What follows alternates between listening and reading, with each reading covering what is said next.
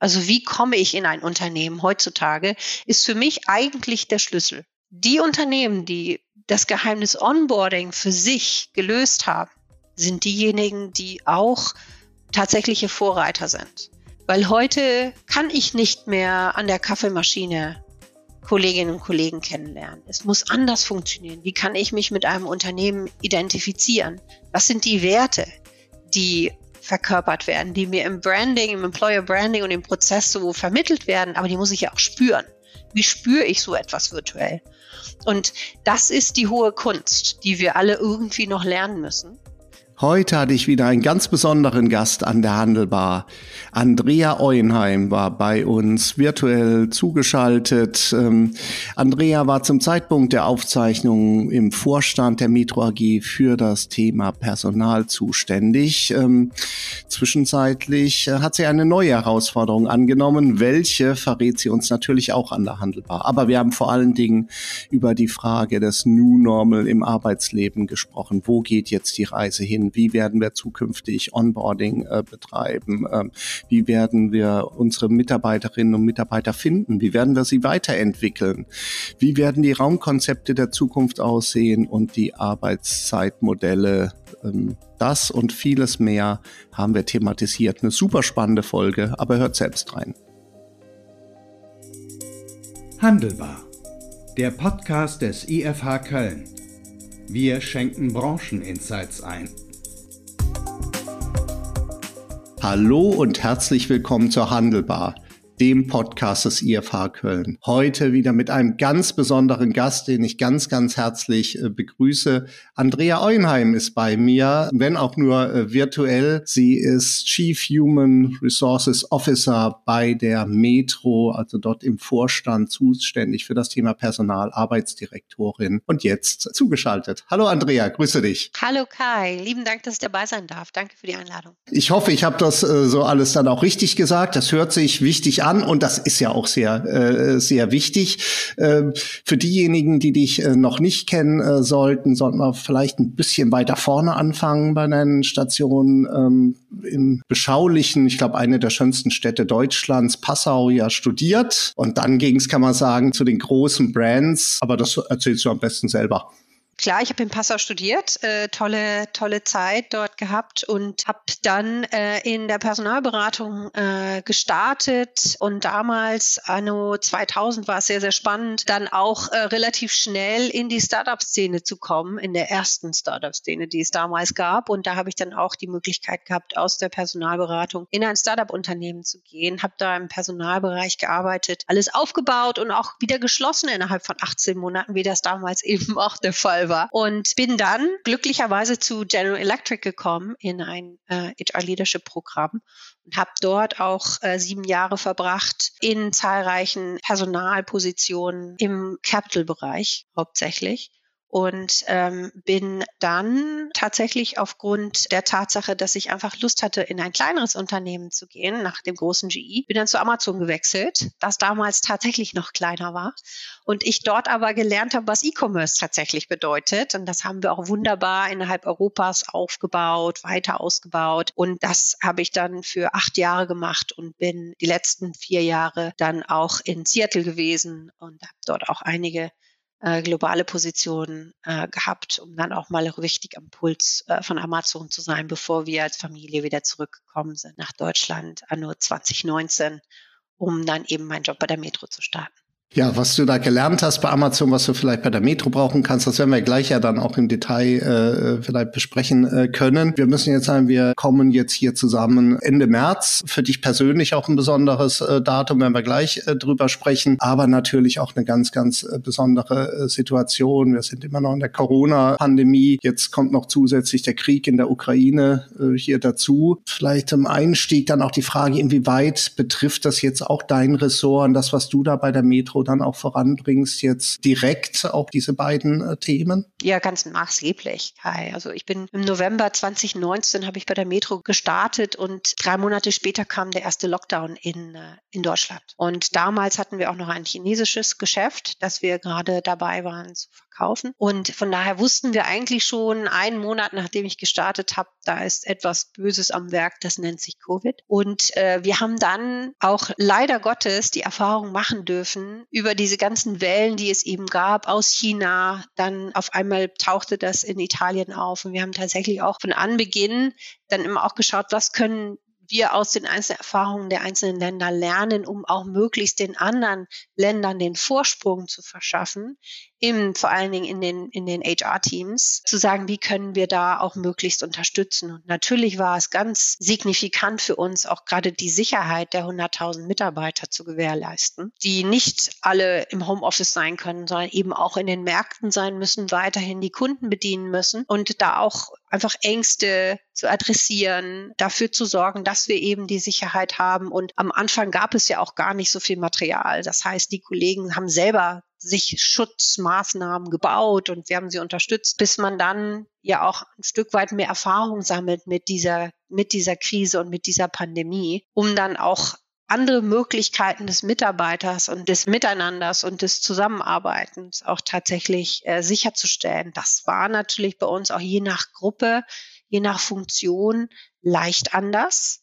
Aber trotzdem glaube ich auch nach zweieinhalb Jahren leider Gottes Pandemie auch sehr gut relativ sanft und glimpflich. Ja, und jetzt kommt ja noch die äh, Thematik jetzt des Krieges in der Ukraine dazu. Ich denke für die Kollegen jetzt von der von den Lieferketten natürlich ein, ein Riesenthema. Ähm, betrifft das auch dich? Also ist, schaut ihr auch äh, jetzt gezielt, wie ihr da unterstützen könnt, Ukrainer Flüchtlinge da auch in, in Jobs zu bringen? Ja, absolut. Also wir haben auch gleich Tag nachdem dieser furchtbare Angriff äh, passiert ist, uns auch als, als Personaler bei der Metro zusammengetan und vor allen Dingen mit den Nachbarländern gleich reagiert, weil wir auch wussten, es gibt auch schon zahlreiche Kolleginnen und Kollegen, die sich auf den Weg machen aus dem Land heraus. Wir haben dann quasi für uns selber Logistikpläne aufgesetzt, dass wir auch die Kolleginnen und Kollegen begleiten durften bis zu ihrem Ziel, das sie eben hatten in einem anderen Land. Äh, wir haben sie versorgt mit allem Notwendigen, was nötig war, aber wir haben natürlich auch viele Transporte organisiert, vor allen Dingen über Polen und Rumänien, um da auch sicherzustellen, dass wir auch weiterhin noch in der Ukraine weiter versorgen können, nicht nur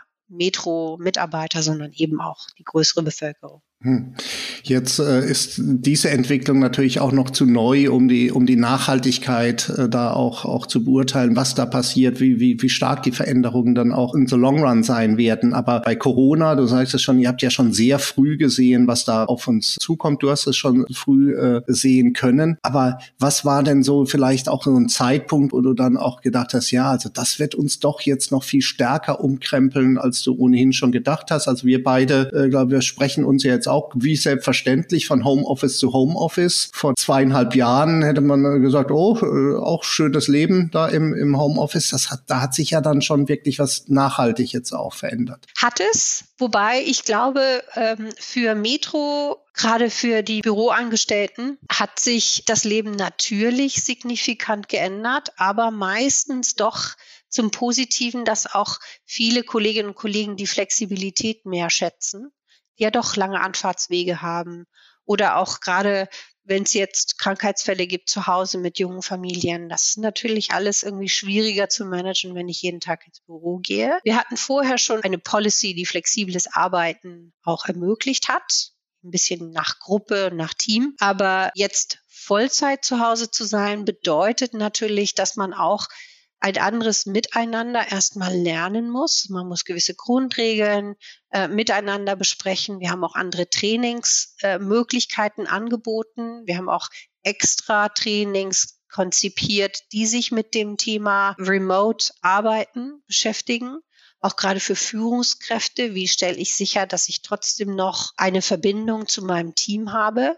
Wie kann ich das Engagement sicherstellen, trotz der Krise? Es hat aber tatsächlich an der Produktivität nicht gemangelt. Wir haben extrem viel erreicht und wahrscheinlich sogar mehr erreicht, als wir in einem normalen Office-Betrieb äh, erreicht hätten. Ja, das ist eine schöne Erfahrung, die ich jetzt im, im Kleinen ja für uns fürs IFH ja auch äh, teilen äh, kann tatsächlich. Äh, das hat sehr, sehr gut, vielleicht sogar überraschend gut äh, funktioniert. Jetzt würde man ja vielleicht so glauben, äh, du kamst von dem Online-Pionier jetzt im E-Commerce zu einem traditionellen Handelsunternehmen, dass du da ganz viel schon an Lernkurve jetzt mitbringen konntest bei Amazon, was du dann jetzt umsetzen konntest. War das überhaupt so, dass da die Metro jetzt weit hinterher war, jetzt beispielsweise bei Flexibilität von Arbeitsmodellen wie Amazon oder täuscht vielleicht sogar der Eindruck? Also ich glaube, es täuscht, was die Flexibilität der Arbeitsmodelle angeht. Ich glaube, da war Metro schon auch immer sehr gut voraus vielen anderen Unternehmen und auch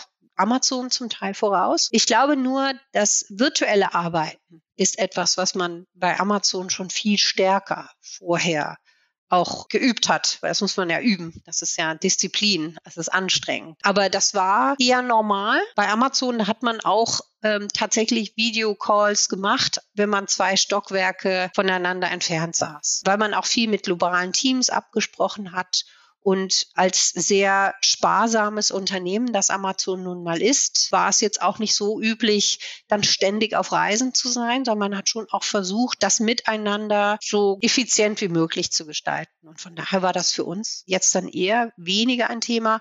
Und das war bei Metro jetzt neu, dass man Videocalls macht. Und es gab zwar die Tools schon, aber man hat sie dann nicht in der Form genutzt. Und auf einmal wurden sie dann genutzt. Videocalls sind ja ein spannendes Thema. Dir geht's ja wahrscheinlich ähnlich. Man hüpft von einem in, in den nächsten Call hier dann auch rein. Man presst jetzt in den Kalender so viele Calls, dass man schon äh, Befürchtungen haben muss, wie soll das denn mal wieder sein in einer Welt, in der wir dann auch wieder reisen? Also dieses Reingleiten vielleicht auch in eine andere Normalität geht. Beschäftigt ihr euch auch da explizit damit? Also mich treibt auch immer die Frage um, beispielsweise, vielleicht hast du da auch eine gute Antwort. Ich würde mich auf jeden Fall freuen, ob so hybride Gespräche, ob die überhaupt sinnvoll sind. Ich erlebe das immer als ein bisschen schwierig, wenn da drei Leute an einem Tisch sitzen und dann fünf Leute sind zugeschaltet. Beschäftigt euch mit dieser Übergangsphase? Also Punkt eins. Und zum zweiten, wie ist so deine Meinung zu diesen Meetings? Hybride Meetings sind in der Form anstrengend, wenn man nicht weiß, wie man sie moderieren soll. Und benachteiligt sind immer diejenigen, die nicht am Tisch sitzen. Deswegen wäre wahrscheinlich mein Vorschlag, den Moderator immer virtuell zu haben, weil dann auch einfach das Verständnis besser ist. Es gibt ein paar Grundregeln. Diese tollen Tools haben ja auch die Möglichkeit, dass man mal die Hand hebt. Die meisten Menschen im Raum ignorieren diese Hand, die man dann auf dem Bildschirm sieht. Aber das hat schon auch was mit einer Etikette zu tun. Ich glaube, es gibt diesen Knigge jetzt, den wir alle irgendwie miteinander vereinbaren müssen, wie man in virtuellen Meetings miteinander umgeht. Aber wenn es um wirklich wichtige Themen geht, wo man auch sagt, heute kommt es drauf an, das ist nicht nur ein regelmäßiger Termin, sondern heute ist ein besonderes Meeting und wir können nicht alle in einem Raum sein, dann muss man sich entscheiden, sind dann nicht doch besser alle virtuell, weil die Diskussion eine andere ist, ja. Und mit Etikette muss ich dich gleich was fragen, aber dann äh, die zweite äh, Frage oder war ja dann auch noch mal beschäftigt euch speziell mit dieser Phase zum Reingleiten jetzt vielleicht in der Normalität. Schaut ihr euch das so besonders an? Gibt es da besondere Maßnahmen oder lasst ihr es auch auf euch zukommen? wir haben viel auf uns zukommen lassen, weil es auch so wenig planbar war die letzten Jahre. Dann hieß es, wir können jetzt die Maßnahmen wieder lockern, jetzt können alle wieder zurückkommen, zumindest 50 Prozent. Dann war doch irgendwie drei Tage später war wieder verschärfte Lockdown-Maßnahmen. Und ich glaube, jetzt haben wir für uns auch ein Sicherheitskonzept entwickelt, wo man sagen kann, wir können jetzt tatsächlich auch wieder mehr Kolleginnen und Kollegen im Office zulassen. Und wir haben diese Flexible Work Policy, die besagt, dass man zwei Tage im Office ist und drei flexibel arbeiten kann. Aber das bedeutet natürlich, dass sich jedes Team jetzt besonders gut abstimmen muss. Ja, und dass nicht alle irgendwie ähm, Mittwoch und Donnerstag im Office sind und Montag und Freitag ist niemand da. Das hat schon auch was mit planvollem Miteinander zu tun und das macht es schwierig. Das muss sich einpendeln. Und es gibt natürlich ähm, auch da gewisse Guidelines, die wir haben, die zum Nachdenken anregen sollen. Auf der anderen Seite ist auch das Thema Eigenverantwortung immer noch wichtig. Wir haben es jetzt eher den Teams überlassen, zu sagen, stimmt euch bitte ab, auch vor allen Dingen mit den Teams, mit denen ihr eng zusammenarbeitet, wie ihr Präsenz leben wollt in der Zukunft. Aber es wird hauptsächlich wieder Präsenz hat Vorrang, wird jetzt bei uns wieder eingeführt. Im Moment ist ja so, bei vielen bedeutet ja Casual Friday, ich habe meine, äh, meine schönste Jogginghose an. Glaubst du, äh, dass, dass es auch da jetzt Veränderungen gibt, dass sich die Leute mehr so an so eine Leisure-Kultur, da waren wir ja ohnehin schon irgendwo so drin. Wir haben gesehen beim Handelskongress, eher eine traditionelle Veranstaltung sind ja auch die Krawatten eigentlich dann so äh, mehr und mehr verschwunden. Wird diese Entwicklung jetzt vielleicht dadurch äh, noch mal ein bisschen beschleunigt, wenn wir jetzt alle zukünftig uns dann auch bei den Fluren der Metro in, in Jeans und T-Shirt treffen oder geht's dann doch wieder in die Anzugwelt zurück? Also meine Beobachtung ist, dass wir nicht auf Jeans, Flipflop und T-Shirts uns transformieren werden bei der Metro. Und das ist auch wunderbar okay. Ähm, ich glaube, ein Anzug und Krawatte ist wahrscheinlich ein Thema der Vergangenheit, weil das auch einfach zu förmlichen Charakter hat jetzt für unsere Kultur und für unser Unternehmen. Es sei denn, es gibt besondere Kundenkontakte, das, darüber brauchen wir nicht sprechen. Aber solange es ein Miteinander intern ist, ist aber immer noch ein Business Casual durchaus sehr gewünscht und sollte auch tatsächlich noch gepflegt miteinander umgehen. Und ich habe auch mir nicht vorstellen können, dass unsere Kolleginnen und Kollegen in Jogging Hosen da sitzen bei Meetings. Man will es sich auch nicht bei jedem äh, vorstellen, aber es ist ja auch ein Zeichen, welches Bild vermittelt man, äh, zum Beispiel auch in, auch in äh, Bewerbungsgesprächen hatte ich das jetzt. Da hatte ich tatsächlich mal wieder einen Bewerber, der saß dann mit Krawatte und zumindestens Jackett und Hemd, so viel konnte ich sehen. Die Jogginghose habe ich jetzt nicht äh, erkennen können zum Bewerbungsgespräch vor Zoom. Und wie jetzt Employer Branding mäßig relevant ist das dann auch, wie man sich da aufstellt, jetzt vorne das ist ja auch was anderes. Also ich nehme an, bei euch waren ja auch viele Bewerbungsgespräche dann äh, remote jetzt in der Zeit. Das, das ist ja auch wieder eine echte Herausforderung, sich da auch umzustellen. Ja, und umso mehr muss auch heutzutage darauf geachtet werden, dass es eine planvolle Struktur gibt in den Abläufen. Ich glaube, virtuelle Interviews werden nie ein persönliches Face-to-Face-Gespräch ersetzen können. Aber man kann zumindest schon mal relativ weit kommen in einem Prozess, wenn man auch wirklich kluge Fragen stellt, wenn man eine gute Unterhaltung, ein gutes Gespräch, das auch entsprechend tiefgründig ist, miteinander führen kann und auch einfach ein sehr offenes, authentisches Gespräch führt. Ich glaube, wir müssen uns von dem alten Stärken- und Schwächen-Interview aus der Vergangenheit verabschieden. Das bedeutet schon auch einfach heutzutage nochmal ein Umdenken in vielen Personalabteilungen und auch bei vielen Führungskräften. Aber es lohnt sich, weil heutzutage ist der Markt da draußen so turbulent geworden und so kompetitiv geworden. Die Auswahl passiert nun wirklich von beiden Seiten und nicht mehr nur von Unternehmensseite her. Darauf wollte ich auch hinaus. Das stellt ihr wahrscheinlich auch äh, fest. Ähm, der Wettbewerb wird da immer intensiver. Man konnte früher noch aus dem Vollen schöpfen. Man konnte dann eben auch mal einen schönen Lebenslauf beziehungsweise auch ein nettes Anschreiben dazu erwarten. Heutzutage ist man ja froh, wenn es überhaupt ein Anschreiben gibt. Meistens gibt es ja schon äh, äh, gar keins äh, mehr. Ähm, wie, wie schwierig ist es jetzt auch gerade bei einer, bei einer Organisation wie jetzt der Metro, die ja nun groß ist, traditionell ist, das dann auch wirklich so radikal neu zu denken, weil im Prinzip ist es ja, äh, das kennst du ja von Amazon dann spätestens, ähnlich wie mit den Kundenbeziehungen, man sagt, gut, Customer Centricity, so muss ich mich ja jetzt wirklich auch fokussieren, zumindestens auf die, auf die guten Bewerber, muss auch vielleicht bei Geschwindigkeit, das ist vielleicht auch eine Erfahrung, die du teilen kannst, dass man viel schneller sein muss, weil die guten Leute halt einfach viel mehr Angebote haben, schnell dann auch, wenn man zu lange zögert, schnell auch woanders sind. Ganz genau. Also ich meine, früher hieß es äh, Recruiting, heute heißt es Talent Acquisition, also quasi ne, Vertrieb, ähm, Akquise von Talenten, äh, gepaart mit dem Thema Candidate Experience, parallel zu Customer Experience. Ähm, das äh, geht schon auch viel stärker in das Branding, ins Marketing und auch wirklich in den Vertrieb hinein. Ähm, aber es kann nicht erfolgreich sein, wenn ich etwas verkaufe, was ich nachher nicht erfüllen kann. Also von daher ist natürlich auch meine Zielgruppe muss gezielt angesprochen werden. Muss ich aber auch erstmal erkennen, wer ist denn überhaupt für mich eine gute Zielgruppe, äh, den ich ansprechen kann. Und bei Metro ist es so, man muss immer sehr genau hinter die Kulissen schauen können. Wir müssen allen Interessierten und vielleicht die auch noch gar nicht darüber nachdenken, auch äh, wirklich deutlich machen, was ist Metro überhaupt? Ja. Und viele haben unsere Metro Cash and Carry Märkte im Kopf. ja, und sie sehen die, viele können gar nicht rein oder haben es noch aus der Kindheit in Erinnerung, dass da, dass man da mit den Eltern hin durfte. Ähm, aber es gibt so viel mehr zu erleben bei uns und vor allen Dingen das Thema Gastronomie und Leidenschaft für Essen und für frische, gute Lebensmittel steht im Vordergrund.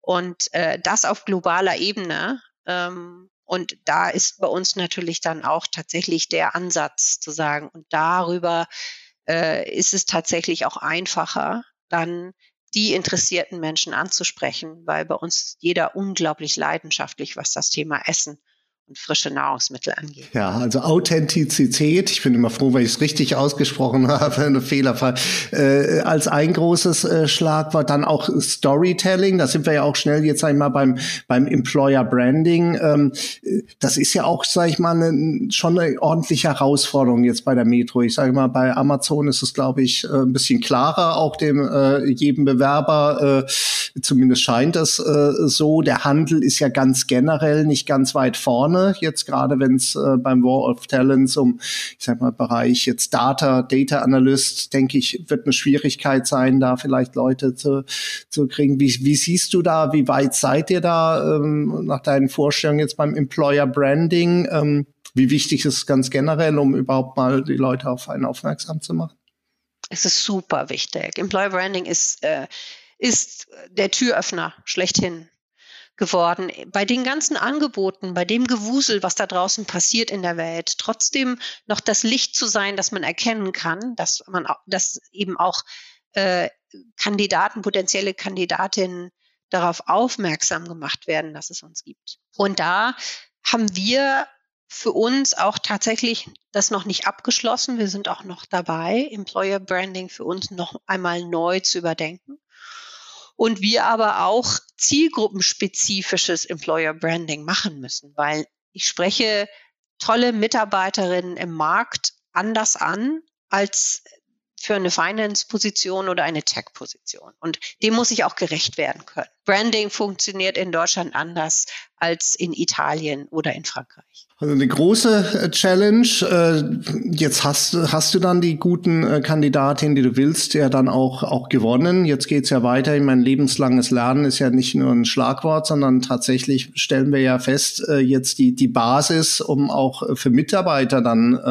weiter attraktiv zu sein, ihnen da die Möglichkeiten zu geben, wird bei euch ähnlich sein. Bei uns jede Kandidatin, jeder Kandidat fragt dich direkt, was gibt's denn da an Weiterbildung und an Möglichkeiten. Ich glaube, da ähm, hat jetzt die Pandemie doch ihren auch nochmal einen echten Schub reingegeben in das Thema. Das kann ich remote sehr, sehr, sehr vieles machen, oder?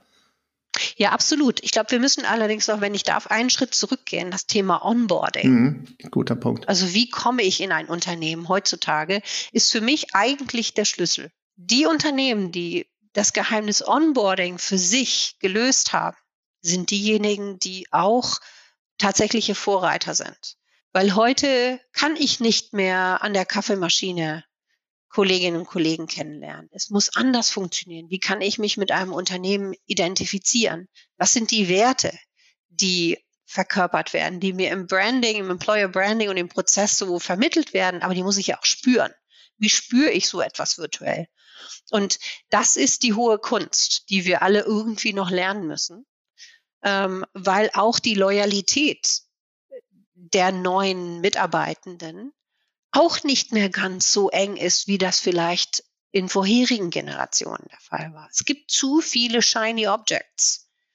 Ja, und dann kann ich auch weiterziehen, wenn es mich jetzt nicht fesselt. Und das Fesseln ist das Wichtige. Und das Fesseln passiert aber auch darüber, dass ich relativ schnell Verantwortung übernehmen kann. Das heißt, ich möchte mich weiterentwickeln und welche Möglichkeiten werden mir geboten, damit ich auch heute schon, obwohl ich noch nicht lange dabei bin, für mich einen Pfad klar visualisieren kann, wo die Reise für mich hingeht. Und wenn ich das als Unternehmen nicht hinbekomme, schon innerhalb der ersten Monate auch mittlerweile aufzuzeigen, ist es für viele Mitarbeitenden heute dann nicht mehr attraktiv, leider. Also du hast äh, Loyalität angesprochen, Mitarbeiterloyalität, die Bindung dann auch zum Unternehmen.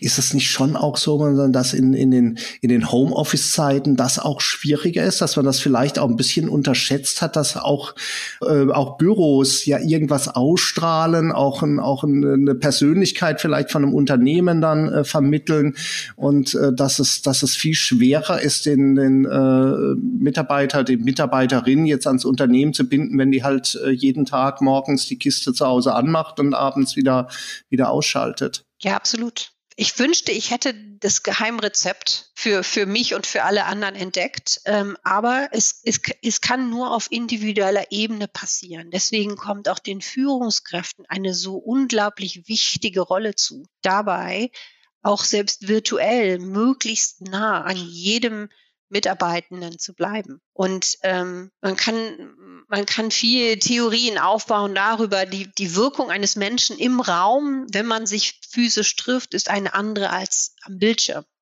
Es gibt trotzdem Mittel und Wege, wie ich einen besseren Puls an mein Team bekomme, um auch diese Beziehung aufzubauen, um auch zu sagen, es ist mir wichtig zu wissen, wie es dir geht. Und es ist wichtig, dass wir auch ganz schnell, ganz tief in Gespräche eintauchen und uns nicht nur über Aufgabenerfüllung unterhalten. Also solltest du auf ein Geheimrezept stoßen, nicht in der Handelbar verraten, sondern mir dann direkt äh, mitteilen. Dieses Thema treibt uns natürlich auch äh, äh wahnsinnig äh, um. Bei den äh, nochmal zurückkommt auf die auf die Lernangebote, ist es so, dass dann bei digitalen Lernangeboten doch noch mehr Eigeninitiative auch von den von den äh, Kolleginnen und Kollegen dann auch gefragt sind, weil wenn man vorher gesagt hat, gut, man kann dann mal eine Woche an Starnberger See oder wo auch immerhin äh, ist es vielleicht doch ein bisschen, äh, bisschen einfacher, so den, den äh, äh, Kick dann auch zu kriegen. Ich glaube tatsächlich, ähm, es kommt, es kommt auf die Inhalte an, die vermittelt werden sollen. Ja, es gibt Nuggets, Learning Nuggets, die sehr einfach auch virtuell äh, zu verdauen sind und auf die, die auch aufgebaut werden kann. Ähm, solange die Gruppen nicht zu groß sind, kann man auch tolle Diskussionen führen. Ähm, Allerdings ist es so, wenn es dann auch tatsächlich um das Thema Führung geht, um auch tiefe Skills, die gelernt werden müssen, ist, glaube ich, auch eine, ähm, eine Präsenz und vielleicht auch mit hybriden oder virtuellen äh, Inhalten dann nochmal abwechselnd möglich. Aber ausschließlich virtuell in Zukunft alles zu vermitteln, finde ich schwierig. Weil das Miteinander ist ja auch das, was wichtig ist. Die meisten reden dann von den Abendveranstaltungen, die sie hatten, vom gemeinsamen Essen gehen und nicht unbedingt von den Trainingsinhalten. Aber es ist trotzdem etwas, was dann im Gedächtnis haften bleibt. Was ja, glaube ich, auch ganz wichtig ist, dann sage ich mal, fürs Thema Mitarbeiterbindung, auch darüber positive Erlebnisse äh, hier auslösen, Zugehörigkeitsgefühl äh, etc. Ja, also die Zukunft wird auch da nicht schwarz, nicht weiß äh, äh, hier werden, sondern es kommt darauf an, ähm, auch zwischen den Zeilen vielleicht zu lesen. Vielleicht auch bei, äh, äh, bei, bei unserem nächsten und leider fast schon letzten Thema Diversity. Ich muss dich das natürlich fragen. Am 8. März war Weltfrauentag. Du warst äh, 2019 jetzt die erste Frau im, im Metro-Vorstand, äh, generell äh, eine der allerersten überhaupt äh, in, in Deutschland jetzt in Vorstandsposition. Ähm, was hat sich da jetzt seit 2019 aus deiner Sicht äh, äh, getan? Hat jetzt da vielleicht mal ausnahmsweise Corona nicht als Beschleuniger gewirkt, sondern eher so als äh, äh als als Bremse vielleicht, so dass man sagt, gut, jetzt haben wir, jetzt müssen wir uns mal wieder um andere Themen äh, kümmern. Glaube ich gar nicht. Also ich glaube, das Thema ist ein Stück weit natürlich jetzt auch das, die, die neue Gesetzesvorlage und alles, was es jetzt auch gab mit, ähm, mit Frauen im Vorstand. Ich glaube, das Thema ist jetzt einfach viel präsenter geworden. Ich hoffe nicht nur aufgrund äh, der neuen Gesetzgebung. Ich glaube, die Unternehmen, die auch vorher offen waren dafür, ein bisschen mehr Diversity in ihrer Führungsriege zu haben, auch insbesondere in der Krisenzeit gelernt haben, es zu schätzen.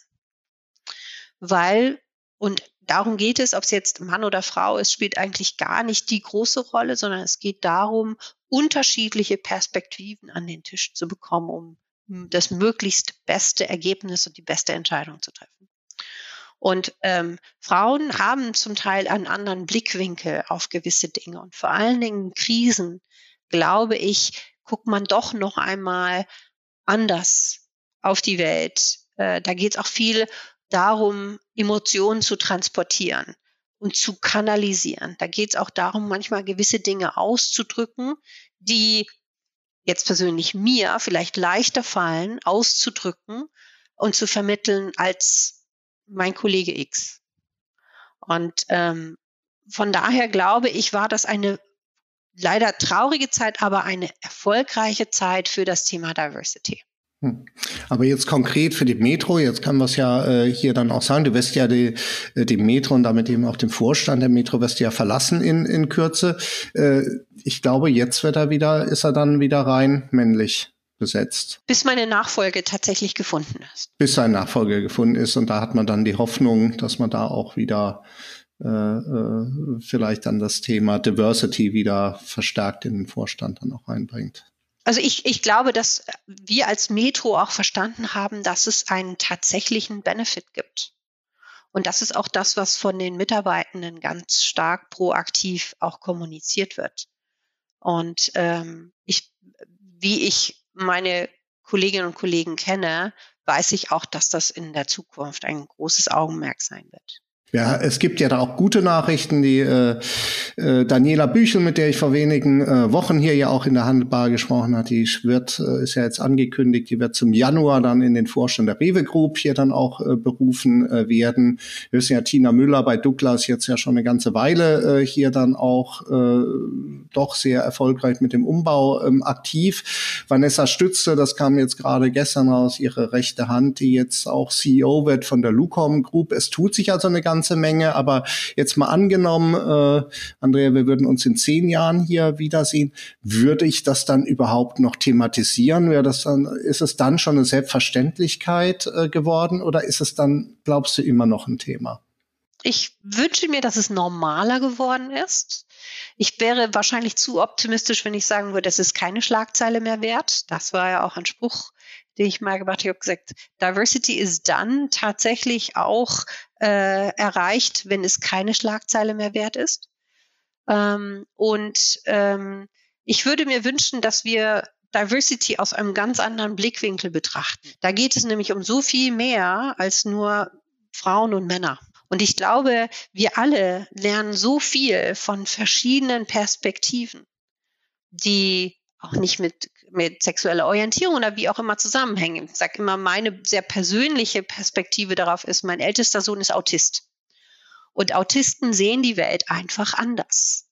Sie haben eine andere Wahrnehmung, was diese Welt angeht. Und ich habe mich jahrelang ein Stück weit dagegen gesträubt, seine Perspektive zu akzeptieren, weil man denkt, das ist ja anders und anders ist nicht immer gut, ja. Und dann habe ich auch gelernt, mich zu disziplinieren und zu sagen, so, und ich schaue jetzt in seine Welt rein. Und meine Welt ist seitdem so viel bunter geworden. Und meine Perspektivwechsel sind so viel reicher geworden seitdem, dass ich sage, Diversity ist so breit, das, was Mann und Frau gar nicht irgendwie äh, abgreift. Super spannend, weil tatsächlich wird es ja in der Diskussion passiert ja häufig genau das Gegenteil. Es wird darauf eigentlich eingegrenzt, auf, auf diesen, auf diesen ähm, Aspekt. Äh, und damit dringt man ja eigentlich nicht auf den, auf den Kern, dann auch bis zum Kern dann auch, auch äh, durch. Äh, super spannend. Andrea, wir müssen leider schon auf die Schlussetappe äh, hier dann ähm, einbiegen. Du hast ja äh, gesagt, du wirst die Metro in Kürze äh, hier dann auch, auch äh, verlassen. Lass uns trotzdem zunächst mal noch, ein, noch einen Blick auf die Metro äh, sag ich mal, bis zum Ende des Jahres mal. Also, was ist so deine äh, Prognose? Also es wird dann eine Nachfolgerin geben im, im äh, Vorstand.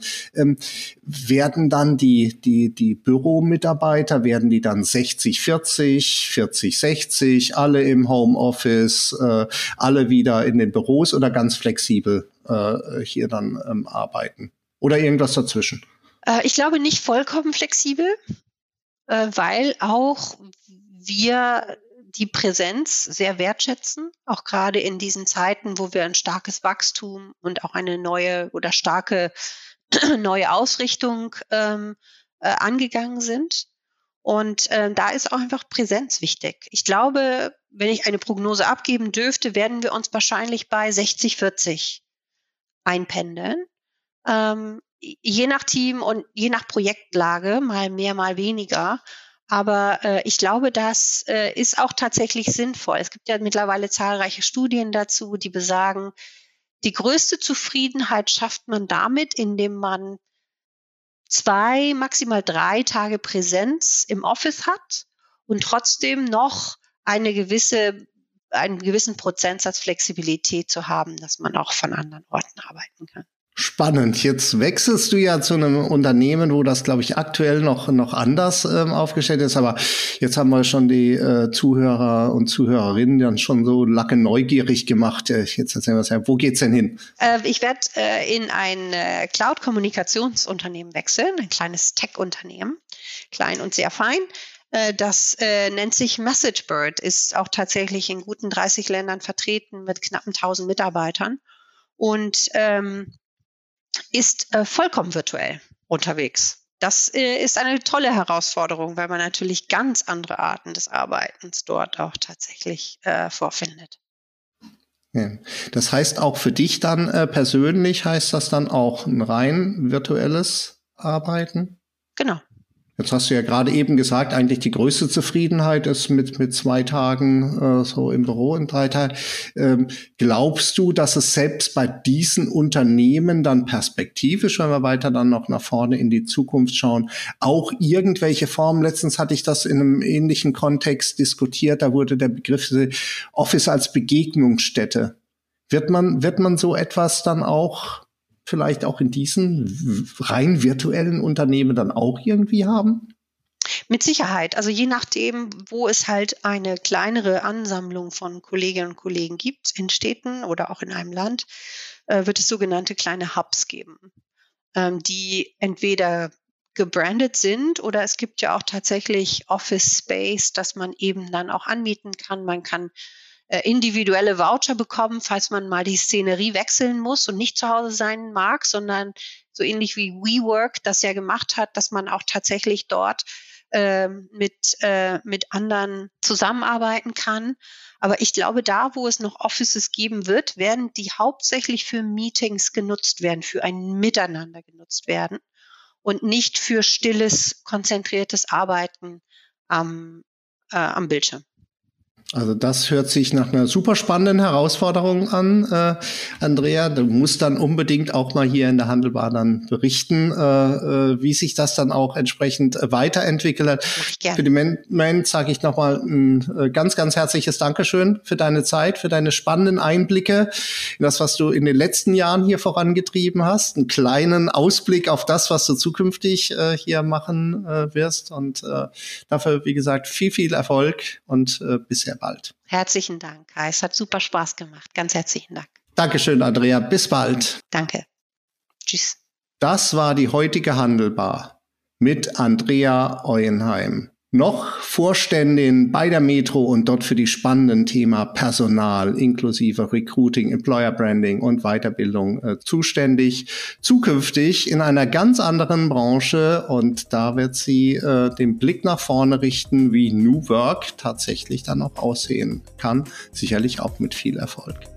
Und in 14 Tagen begrüße ich an gleicher Stelle Marc Ostermann von den gleichnamigen Einrichtungshäusern.